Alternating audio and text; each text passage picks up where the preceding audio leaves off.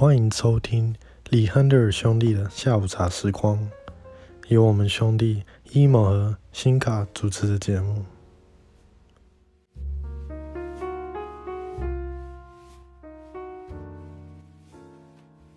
说到世代隔阂，其实，在台湾社会最大隔阂，应该就是民进党跟国民党所谓的蓝绿之间的隔阂。因为你仔细想，他们在很多议题上，甚至可以说是完全相反的立场跟态度。这个是为了反对而反对吗？还是就是所谓的？因为你在美国，你可能会看，在共和党跟民主党，他们其实类似情况，很多东西都是完全相反，但是他们也有一些是相同的。那今天我会想要问你，你觉得他们除了所谓的统独议题把这个撇除之外，你觉得哪一个是他们最大的差异啊？如果去掉统独议题的话，因为其实我认为两个政党最大的不同点就是在这个，在其他东西上他们其实是很类似的。民进党也从以前的比较偏向左翼的政党，现在也变成了一个右翼政党，所以。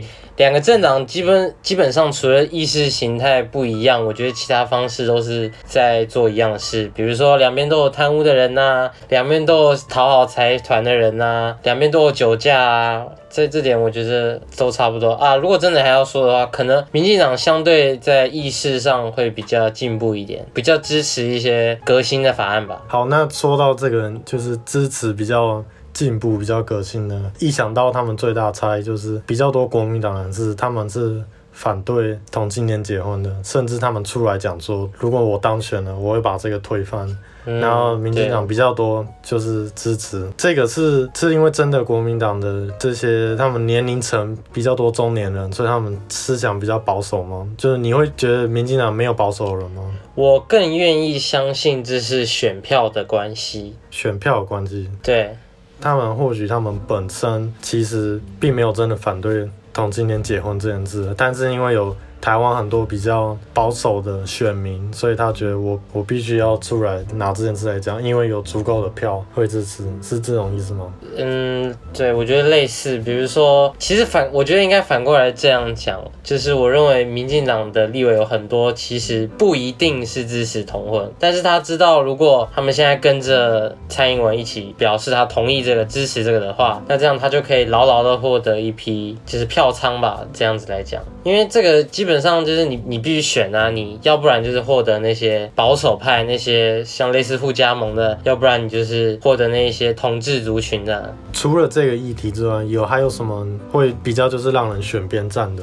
哦，还有还有一个，只是呃，它算不算蓝和绿呢？就像应该大家都知道，每次选举的时候，无论是哪一党的候选人，他突然到哪边就变什么人，他到苗栗可能就变客家人，他到南部可能就变闽南人。这个诉诸。对于所谓民族什么族群，然后要获得那边的选票，这也是一个两边都蛮会使用的方法。哦，这个让我联想到，像你在美国在竞选的时候，他突然被勉强要讲西班牙话，然后有时候其实他这辈子都没怎么讲西班牙话，然后就要硬挤出来，口音很尴尬的。现在还记得上一次选举蔡英文在苗栗讲客家话的样子，我还记得，有点卡。哦，我还有时候看到流眼泪。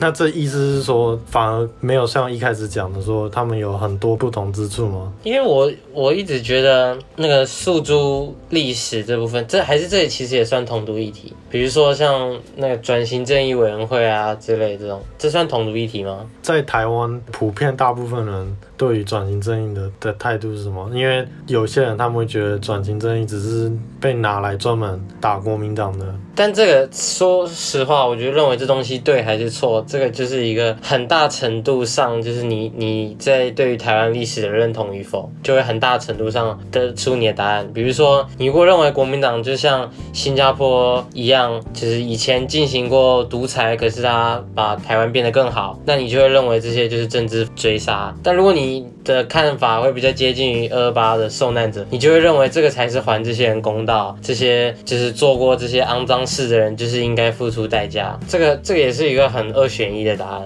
其实台湾社会也是这种情况吗？也是有一点五十五十这样子分辨站。就可能中老年人会比较偏向不应该去追究这些。我觉得你必须暂停一点，对于一直拿中老年人跟年轻人，因为民进党的支持者也有一部分是中老年人，国民党的支持者也有很多是青壮年，所以我觉得单纯这样有点二分，我觉得不是很好。或许我这个习惯就来源于，因为当看现在支持国民党的比较多支持者，感觉年龄都偏大，然后支持民进党的感觉年龄都偏可能三十岁以下、三十五岁以上。我我这样的第一印象，这个是错误的吗？你这不是错误的啊，我觉得这是，可是这一部分我我个人觉得是所谓现在天时地利人和，就我不认为这是一个会持续很久的事。就像曾经马英九也是一个跨越世代的人都被支持的对象，包含年轻人，当然包含年轻人，没错，年轻到中年到老人，他曾经有过一段时间就是好像就是台台湾英雄，他那时候拿的票忘记几百万，只是那个记录应该是很难被超越。民进党是从最初党创立开始，他的支持者一直都是偏年轻人的比重比较高嘛。他是从最初开始，像我们最前面讲的，他就是比较自由派，比较进步价值的，相对没那么保守的，是是这样吗？我不敢断定他的支持者的族群的那个年龄变化，因为我对于他早期的历史也不是非常熟。嗯，但是我相信他一开始支持者应该是，我认为是中年的族群比较多。是青壮年到中年比较多，因为我认为应该是很多人他看不惯那时候发生的国民党的舞弊或者是这些贪腐内斗的情况，然后同时他们也想追求更进步的价值，就等于最初创立民进党的一些那些元老，他们是从国民党里面分出来的吗？还是他们？当然不是，当然本来不是国民党，当然不是，以前就叫党外运动啊，就分类成国民党 or else。但是为什么我说民进党的变化很大？一个原因也是现在的民进。党已经几乎没有创党元老还在里面，大部分不是不认同现在的价值，就是已经退出了。所以他们的最初的理念跟现在的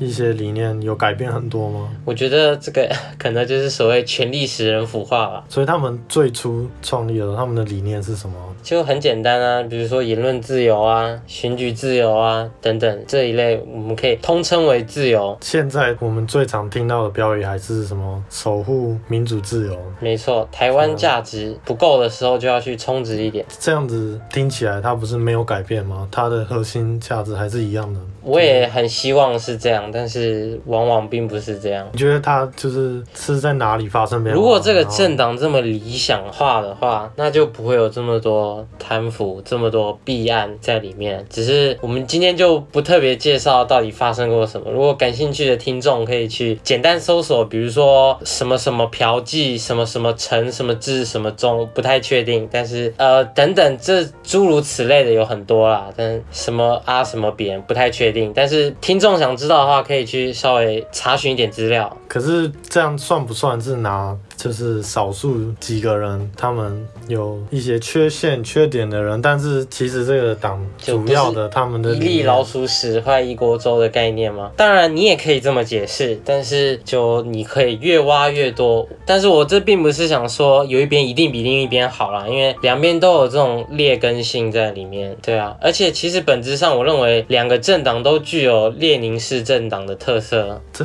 怎么讲？什么叫列宁式政党？列宁式政党。党呢，就是如果党中央或党党主席下了一个决定，那样党员就必须跟着做。比如说，党主席下令某某某法案，大家都必须投赞成票。可是如果你临时倒戈的话，那很有可能你就会被开除党籍。这就叫所谓列宁式政党。具有这个政党的特征，就是他们的党会比较中央集权，他的党主席权力会比较大，可以决定比较多事。相对的政党，就像美国的民主党跟共和党，他们很可能在有些法案他们不同意或者不认同。如果他们不投赞成票，也不见得会被开除党籍。可是我们现在看到国民党，会觉得他怎么分裂的这么厉害？如果是像你刚才形容的，就是我上面下一个指令大家都要听的话，那为什么会分裂成这么严重？他以前分裂，现在还是分裂成这样子？对啊，他以后还会继续分裂，不用担心，这个分裂不会停止。哦，像气泡。就如朱立伦所说，国民党的分裂是存在他的基因在里面，他就是会一直不断的分裂。你觉得最后会分到像微生物一样就？我认为在明年总统大选后会再大分裂一次。我觉得，因为现在的国民党内有一些异于国民党的核心价值的成分在里面，但是不知道国民党本身的防御体系够厉害，把它给排除掉，还是被干掉，这个我们就要看明年的总统大选了。这个，因为其实我们在上一期就是有提到，你讲说你所喜爱的国民党现在已经不存在了，对啊，然后它是逐渐一直在，它也不断在变化当中。那国民党的核心，先讲国民党的核心理念是什么？然后它现在变成了什么？它现在到底变成什么？最大核心理念呢？请翻开你三民主义的课本，里面讲的很详细，国父遗训。很详细，可以好好看。哦，那现在变成什么？现在现在把一个不是很重要的观念当成一个浮木一样，拼拼抱着，不愿意放。你猜猜看是什么？可以细说吗？猜呀，这不会是个九开头的吧？哎，很接近。说实在，它曾经还相当有用，因为它好像仿佛开启了一个跟大陆对话的大门。可是现在这个东西已经被滥用，尤其是被曲解后，这东西已经没有任何价值。你继续抱着它，只是很像抱着一块遗产一样。尤其是这已经开始腐烂了。可是对于现在的政治局势，如果你把这个九跟共识给整个都抛弃的话，那他应该要拿拿什么东西来？就是假设他想要增加，不管是谈判空间还是……我想先问问你，你自己认同这四个字吗？对，所以你相信一中各表的部分，就是两边他互相有自己解读的，到底所认为的中国是怎么样子的？所以在这八个字的架构上，你是认同的，我包括对对于台湾现状用这八个字解释，你觉得是 OK 的？台湾现在的现状吗？我觉得台湾现在的现状应该很难讲说是一中各表。因为没有个了，对不对？因为我们的国际生存空间是每一年感觉越来越被压缩，所以你这个感觉到某种地步，这个个表我们快要变成一个平行时空里面的的中国的感觉，因为空间一直被压缩。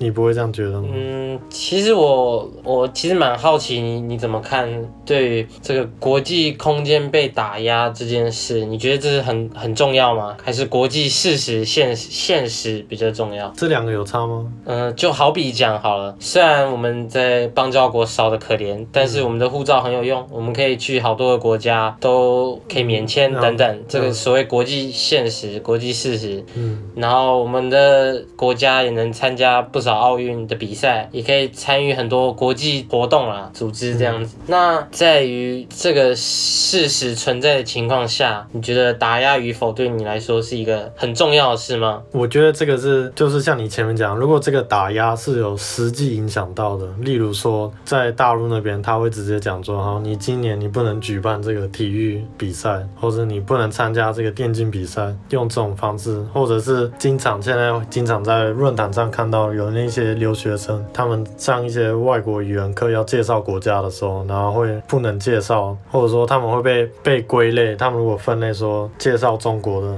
然后这台湾学生就被并在那边，然后他会觉得为什么我介绍中国，但是我要被并在这个专门介绍中国人？我应该单独分红色中国，我应该分开来专门我这是讲台湾。如果你严格意义来讲的话，台湾当然还是在跟世界各国做贸易，然后当然我们不是所谓。的真的完全被孤立。那对于这些小型的赛事，或者是这些学生，他们遇到这些，呃，我们应该就是忍着嘛，然后就觉得，反正你真的那么小事情，你就忍一下，不会怎么样。就是这个是应该的态度吗？这种无缘无故的被迫承受是一件很无奈的事，没错。然后解套方法，我目前也好像想不太到。可是我在某种程度上，我会认为好像有一部分的这个纠纷会发生。我觉得是，嗯，说我们自找的，我觉得也不太对。比如说之前的公投，关于那个冬奥证明运动，嗯。的看法，我那一阵子我也有在看新闻，就是追踪的那个现况。我本身是认为最大的利益、最大共识是可以去比赛。嗯，名字的话，我觉得这是一个可以调整的空间。可是我那阵子看新闻说到，如果真的要改成这个台湾的名义的话，有可能就不能出赛。所以对于那时候，当时我是反对这个证明运动。那你觉得呢？你那时候有有在关注吗？我觉得如果你是要看你从哪一个拿。一个人的角度，如果你是从那些已经训练了好几年的体育选手来讲的话，他们肯定是觉得我重点是我要能比赛，然后这个名字什么了。是其次，但是如果你是对于一些像社运人士啊，或者是一些政府官员，他们可能有另外一种考量，他们搞不好想的是有比较长远的一些政治规划，还是怎么样，所以对他们来讲，他们会，他们就觉得你只是这个比赛而已啊。那对于这些训练很久的，他觉得这不只是一场比赛，这是我这训练超多年，从小训练到大，我就是要要比赛。当然，我个人反对还有一点意识形态的部分存在，就是我认为不应该把。把中华两个字丢掉，因为怎么讲，有点好像你丢掉后有点认输的感觉吧？对我来说，认输啊，就是很像你一步一步在屈服这个现状。所以某某种程度上，在在我眼里，我我认为一步一步开始使用台湾这个名字，也是一一步一步在屈服于中华民国的这个现实。可是会不会另外一边反而会理解为，我如果换成用台湾这个名字的话，反而像之前像重生，像凤凰一样，好像一个新的生命，新的开始。就是你觉得这这看法你认同吗？呃，你你是指那种什么什么重新加入联合国公投这？种类似这种，好像换了一个名字，我们就会被全世界都大家就觉得哇，新国家以前没发现，原来在这儿啊的这么天真可爱的事吗？例如，就像刚才讲的，要加入联合国，唯一有可能促成它发生的是什么？我对我来讲，我会觉得跟美国的的立场态度非常有关联。哎，首先呢，要想加入联合国，目前我们拥有的选项是：第一个，把北京政府给干掉，就是当只剩下一个中国政府的时候，我们就可以名正言顺的把我们的大义取回来，所谓大统世界哦，好，难度三民主义统一中国。九十九，好，那第，第一种比较不科学的，好，第二种呢，就是很像那种各种国家发生内战后，其中一派获得一个有利的国家支持，然后那个国家承认他的。主权后推动这个国家，比如说南斯拉夫解体的时候，分裂成塞尔维亚啊，反正等等，分成很多不同小国。然后在这个时候呢，率先承认这些小国的那一些大国强权。在这个情况下呢，如果内战结束了，联合国促成一个调停结束了，那这样子结束后的那些国家，很可能他们就可以加入联合国。当然，也有可能出现的情况就是发生内战，然后呃，联合国只承认其中一方。然后另外一方就成为国际孤儿。你要知道，现在其实还是有蛮多国际孤儿在这个世界上。比如说，我印象中南苏丹好像没有加入联合国，我不太确定。所以到底需要几个国家承认你，你才可以加入联合国？是只要我我不认为是有几个国家承认你就能加入。我觉得这是有一个模糊的概念，就在于所谓它的这个国家的诞生是不是合理情况下和是不是符合所谓呃世界利益。虽然这样讲可能有点太空虚，太太哦，所以并不是说如果美国、英国、法国、俄国他们几个说好，我觉得你可以加入，他们如果这种口头上讲，然后签名了，哦，这样的话很有可能，很有可能。只是我觉得，因为其实有不少国家是只有俄罗斯承认的，或者是土耳其承认的，哦，所以但是这些国家现在也没有加入联合国啊，进不去。哦，所以这个意思是你你不能只有一个国家嗯来签名。可能要我猜测啦，不一定准确，可能要有两个强权，就不同立场的强权都认为你 OK，你可能才能被承认吧。敌对立场，不然有一方会阻碍啊。嗯，尤其是握有常任理事国的否决权的国家，如果他觉得你不 OK，那你就没机会了。否决权就是。无敌啊！所以这样可以理解为至少要美英法加中国跟俄国。对对对，这五个国家都同意，那一定没有问题了。但是也不是加入联合国就好像我就没什么好怕。你看巴勒斯坦这个国家有印象吗？嗯，他就是在以色列。对对对，他跟以色列有争议的，有一段争议的那个领土空间。然后他也以特定成分，好像是观察员吗？我有点忘记了。反正他现在是。已经进入联合国的组织里了，没错。嗯，但是他在国际上怎么样呢？也有一些强权承认他了。那他的土地现在是谁在管？其实很大程度也是以色列在占领吧。我们用“占领”这词也不为过。有一些地确实是不是合法获得。虽然我是个犹太人，但我也觉得不一定合法。所以你也不是进联合国就好像获得免死金牌，大家都来保护我，也不是这回事。基本上，如果你加入联合国，最大的优点跟优势是什么？最大的优点可能就是可可以共享很多联合国的那些资讯啊，什么什么那个卫生卫生组织的资讯等等，就是什么传染病、什么疾病这些等等啊，就是有有一些有一些优点。但是说实在，我我也不我不认为，如果你加入联合国，你就一定觉得哎、欸，战争离我远远的。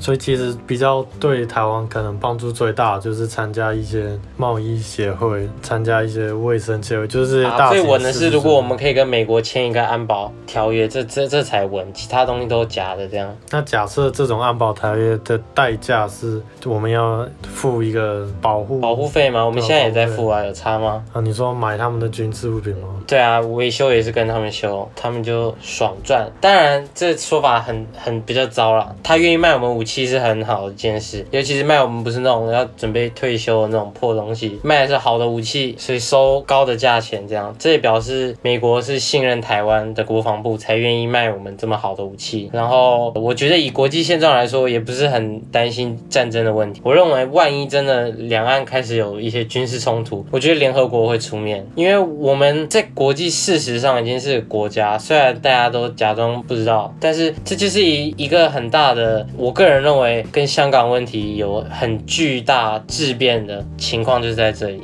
嗯，最大的差异吗？对啊，我认为这战争这件事是比较不会在台湾发生，就算真的发生，一定会闹到有一边的强权一定会介入，一定不会你看到单方面好像某一方面在屠杀另外一边，然后大家只能同情。因为不是很常会听人家讲说所谓的“你以为老美会来救你哦”的这种说法吗？就是他们会愿意为了这么一个小地方，然后还派派什么军制来介入吗？不敢说百分之一百，但是至少我认为，在如果是共和党统治下的美国，那美军会来维护秩序的可能性比较高。有，你觉得有什么原因？他他有什么原因？很简单啊，万一台湾回归祖国的话，那对于美国的安全等等是一个很大的威胁。他整边的这一块南海都不用来了。因为最近从蔡英文执政以来，台湾跟美国的关系真的可以算是飞跃性的越来越好。我这样我这样讲没没错。对。那所以对美国来讲，他其实是希望台湾所谓的我们刚才讲的，就是放弃之前的中华民国这个身份，然后重新以一个新的像台湾的这种。我我我觉得这是错误的。所以他们也没有美美国没有想要台湾打掉重练，因为如果台湾打掉重练的话，我认为从美国角度，台湾会失去大义。这个大义是什么呢？因为美国现在它维持的官方说法就是，他不会介入两边片面改变现状。嗯，片面改变的概念就在于，好比说大陆突然说，哎，台台湾明年就必须回归祖国，讲片面改变，破坏现在既有的状态。台湾自己觉得我要换宪法，这也是片面改变，因为你这个改变的东西是影响层面非常非常大，就好比苏联突然觉得解体一样，会完全破坏它跟它的全部邦交国之间的关系。所以对于美国来讲，他担心的是，如果例如如果中国改变的话，他过来会有战争，或者是台湾改了，然后中国一样过来，然后会有战争，两边都是他们来。当然，他也害怕，如果台湾突然觉得要执行国光计划，他也会害怕，因为台湾会变焦土这样。这对于有些人可能不知道国光计划，国光计划，国光计划就是一个曾经拟定的反攻大陆计划，只是这个这个计划它有太多不能不可能执行的部分存在。例例如什么？比如说它的前提是中国大陆因为内乱而分裂，然后美国政府全力支持台湾，然后国军在登陆大陆后获得老百姓的踊跃支持等等，很多太多不可预测，很多前提的感觉。没错，很多前提。这个计划为什么最终为什么失败？你觉得 啊？好，其实简单来说呢，这计划真正失败的原因是美国改善跟中国大陆的关系，就这么简单。因为这就是曾经的联中抗俄，所以就他们就觉得不值得再继续鼓励台湾预备这种计划。其实其实美国这几年我听过一个说法，就是在说美国这几年一直在促成实质上两个中国的这件事。因为如果美国他不想要做这件事的话，他其实不会觉得要签任何类似台湾旅行法这种好像更正当性台湾当局政府的这种行为，因为你这其实是一个承认这个政府，你才会签这种说双方的政府层级的人要交流啊这件事。那台湾的当局政府是中华民国政府，所以这其其实是一种潜意识的在承认两个中国。所以我我完全不会觉得这个是呃美国政府要支持台独啊还是什么呀？因为如果是这样的话，他根本就不要做任何在官方半官方层级的协议跟条例，他根本不需要做，不应该做。这跟我所理解的完全相反。我我以为他促进越来越多这些条例，是因为他希望第一个是他觉得以台湾大部分人的角度，感觉越来越多支持，如果要台独的话，或者是要重新换个名字这样的比例的人，他觉得越来越多，或者是没有像以前有那么大的，就是我们要反攻大陆所谓的这种大中国思想的人，也比例越来越少。然后他们观察到这个现象，两个中国也不符合大中国思想，因为这是一个互相排斥的。我一直以为，或者我一直有这种感觉，好像我们是越来越远离你刚才讲的，就是还有就是这整个中国的这个观念。其实你想讲的，应该不是说两个中国，而是两个国家、对啊，两国的这个概念。你要知道一件事，任何维护当局政府的行为，就是在维护两个中国的现状。因为你如果真的想要一个塑造出一个台湾的话，那你要做的事情是让这个政府不够稳定，而必须产生新政府。然后这个 CIA 也很擅长，他们很擅长把一个地方的政府搞掉，换成一个新的政府。如果他真的觉得最符合美国利益是呃诞生一个新台湾，然后他可以再以有美国人在台湾的安全可能受到威胁等等来介入的话，这也不是不可能的事。他在很多地方用过这招，所以我认为美国现在在做的事情还是就是所谓维持现状的两个中国的事实，只是这是一个不会明讲的事。嗯，因为确实他们最近几年真的是越来越他们。你觉得他们不做这些，不是有一点像是拿成当跟贸易战像筹码吗？这在贸易战前就有了吧？台湾旅行法在贸易战前就有了吧？我们印象中，尤其是 AIT 改建成新的，这也是贸易战前的事啊。好，这这个让我联想到一个问题，就是我们现在看会觉得民进党政府跟美国关系很好，那以前像国民党政府跟美国的关系是没有那么好吗？美国跟国民党的关系一直上都是从二战以来。就是比较友好的状态。一方面是台湾蛮依赖美国的援助，这是一点。那时候带了那么多军人来台湾，然后却没有那么多经费可以养那么多军人。那时候军人六十万吧，然后台湾 GDP 那时候其实蛮可怜的，这样，所以需要美军来维持这个政权的存在。所以国民党一直以来跟美国都是维持一个友好关系。再加上那时候反共，那那个时候他在养这些六十万的军人，是美国他们这算是借钱吗？还是美国？哦。有蛮多是援助不用还的，不用还，也有要还的，但是大部分的时候是不用还的。马歇尔援助有很多是马歇尔计划，很多是不用还的。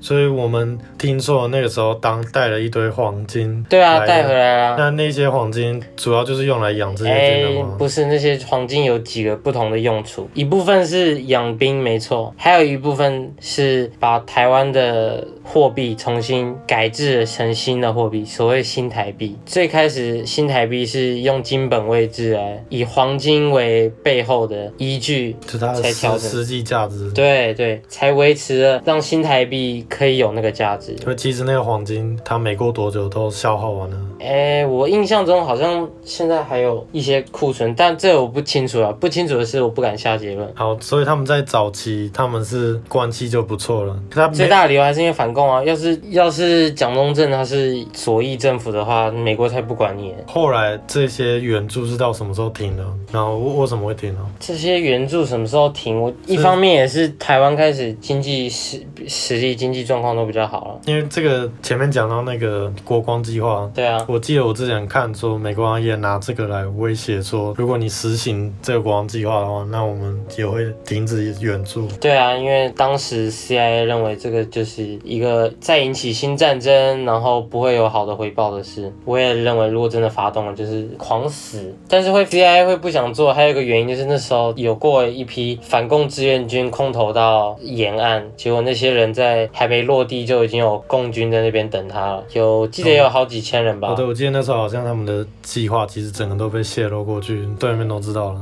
呃，对啊，就就必须说那时候老共的那个谍报部门相当厉害，对他们一贯这方面都蛮厉害的，不知道为什么。美国最不厉害吗？嗯，我觉得跟共产党相比还是有差距的。想想看，卡斯楚离美国这么近，被暗杀七百次都活下来的人，对吧？你知道吗？题外话，古巴的谍报部门厉害到，他们现在每年会监听美国的资料资料，然后卖给国外，每年大概可以赚一亿美金。再来，古巴现在在委内瑞拉大概还有三千名谍报人员在那边，为了维持委内瑞拉政府政权。是不是很厉害？最初会开始在谈这些，是想要讲说原本的国民党它的核心价值，然后它后来随着时间改变了。那我想好奇，那另外一个党民进党，他们一开始的很多核心价值，然后他们过了这些年来，他们有什么明显的？除了你讲说很多元老级的人他们退了，那他有什么？他们没有像国民党这样那么多派系分裂。有很多派系，嗯，但我个人会比较不能接受的部分，还是在于我认为现在的民进党有很多东西是有双重标准的。然后在我眼里，我我个人是很不能接受双重标准这件事。就我宁愿你就要烂，你就承认你烂之类的，或者是你就朝着你很烂的方向前进，至少这是你的标准。你把你标准定这么烂，那是你的事。但是如果你嘴上说一套，你实际做又另外一套，在我眼里，我觉得这个更让我不能接受。你说。如果没有嘴上说一套又做一套，那这是意思说国民党他就是很明确的，我就是这样子做，然后我就是这样烂的意思吗？还是他们其实也也有类会做类似现象吗？两边在于所谓树立标准上，好比说好了，跟大陆做贸贸易经贸。嗯国民党会老实讲，就是经济合作，所以我们这么做。嗯，然后他们实际也这么做。但是民进党会口口声声，哎，他们威胁我们，他们的敌人，我们不应该合作。但实际上呢，两岸的经贸现在已经是历史以来最高的状态。就好比说，现在还有在会使用虾皮的人，你们不管怎么说，也应该发现虾皮的卖家越来越多，直接都会说大陆出货啊，它的位置他会直接写海外啊。之类的，这个是以前马英九时代都没有的东西。包括最近好像淘宝就要正式住进台湾。对，淘宝也正式进台，所以这就是我的两套标准的意思啊。如果你口口声声就觉得他们邪恶啊，他们不对啊，那你为什么要开放更多经贸合作？你可能会说你没开放更多啊，以前的政府开放的啊，关不起来啊。这个我认为都是是就是狡辩。你在国会有多数，你之前强硬推了转型正义法都可以过。为什么现在就不能过呢？我这个我觉得我蛮怀疑的啦。就说实在，但我也不太相信阴谋论，说什么啊跟老公谈好一起把台湾人都变白痴这种，我我不太相信这种阴谋论。有有这种阴谋，有这种阴谋论，就是认为其实两边其实都谈好这样，不然蔡英文家族的企业在大陆其实赚的蛮多的，但是他最没事。他他最最有名的是什么产业？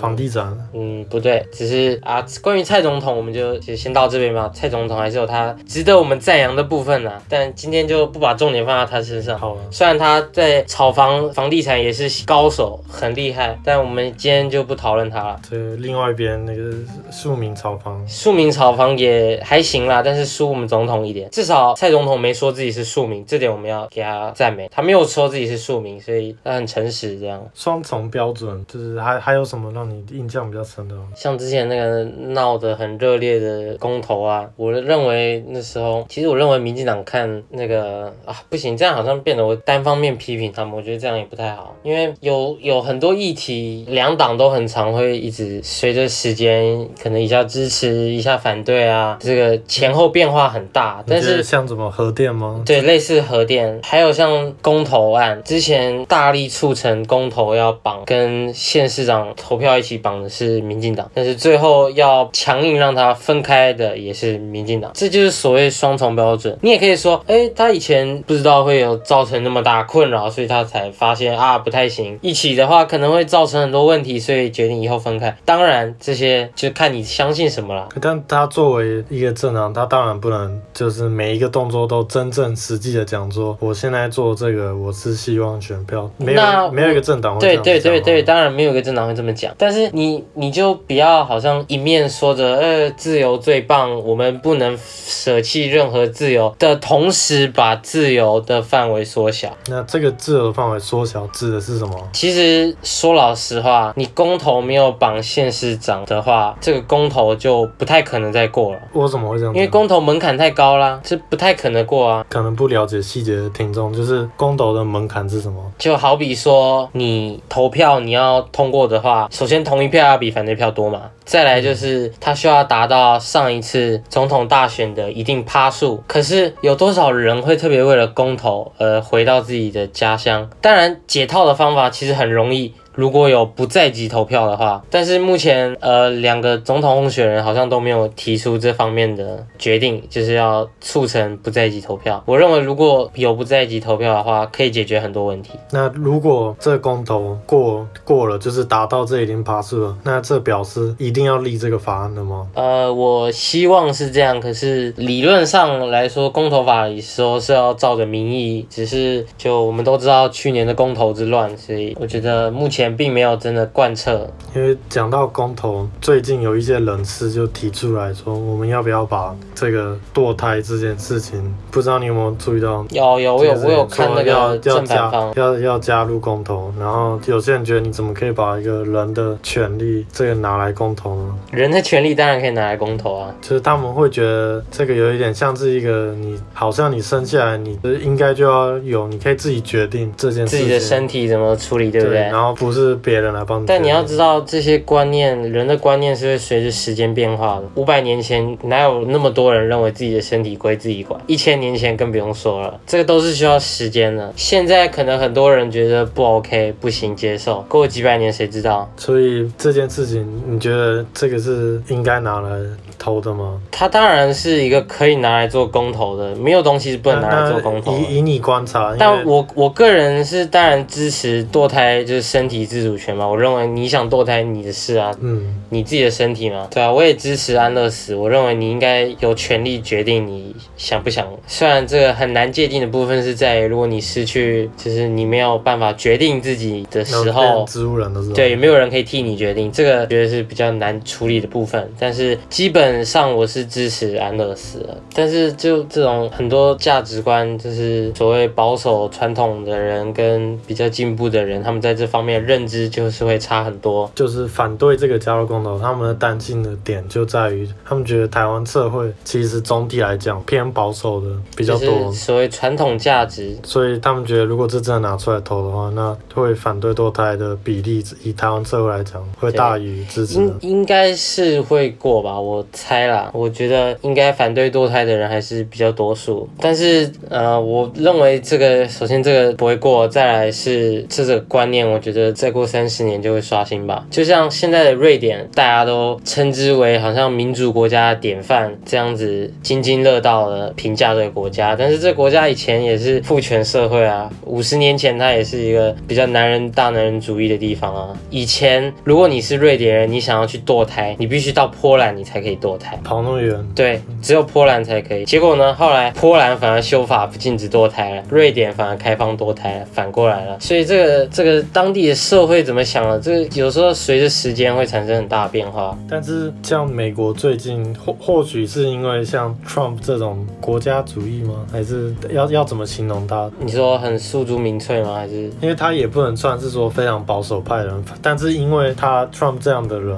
的诞生，然后导导致主义啊，政治正确的人变得更所谓不知道是这样激进吗？因为有点，然后另外保守派也反而退退的更保守，然后就造成另我其实我认为这个不是 Trump 造成的事情，有很多事情是无论他是不是当总统都正在发生。我个人认为是自由派他们太嚣张，他们推过头了。因为像我前面要讲的，就是像那个 Alabama 他们就，这个过了一个很严格的堕胎。对对对。对，然后你就会想，你前面讲的，你说可能过三十年，这个台湾最后应该会反对反对堕胎的，会会越来越多。但是在美国，竟然会反过来，好像开历史的倒车。对啊，其实民意这个事情是很难很难掌握的。我我也其实认为，就是世界不是一直以来都推崇着民主，尤其是近代社会，一直以来都是所谓经历一个民主的潮流，然后又经历一段专制独裁的。的状态已经发生，历史已经发生过三次民主大退潮了。我个人认为现在是第四次啊。对啊，虽然我不知道有没有什么学者有跟我一样类似的看法。这怎么像经济海啸一样，对吧？其实经济是很大程度会影响民主会不会退潮。你看，当一个国家好像发生很多混乱的时候，老百姓感觉好像企业都把全部钱都干走了，这时候他们就会希望有个强硬的政府，好像替他们把一些公道就给抢回来啊，等等一些没有办法就。诉诸正常方式嗯的状态，这种时候人就会期望一个乱源或者是一个呃很强硬的政府吧。美国其实我觉得有一点就是搭上这个这个顺风车，他们想要期待一个很不同的人，很有可能可以制造破坏或者是创新式破坏的一个总统。那英国不是也可以这样？英国也是啊。我觉得英国脱欧完全不是这个情况，我觉得完全不是。我觉得英国脱欧完全就是很多人被一场漂亮的选战给骗了。这个我觉得我们可以改天再细聊，到底这个脱欧是什么情况。好，今天就到这里。不知道各位比较喜欢上这次有点比较闲聊的感觉，还是像第一集那样比较专题式的节目呢？欢迎在留言告诉我们，谢谢。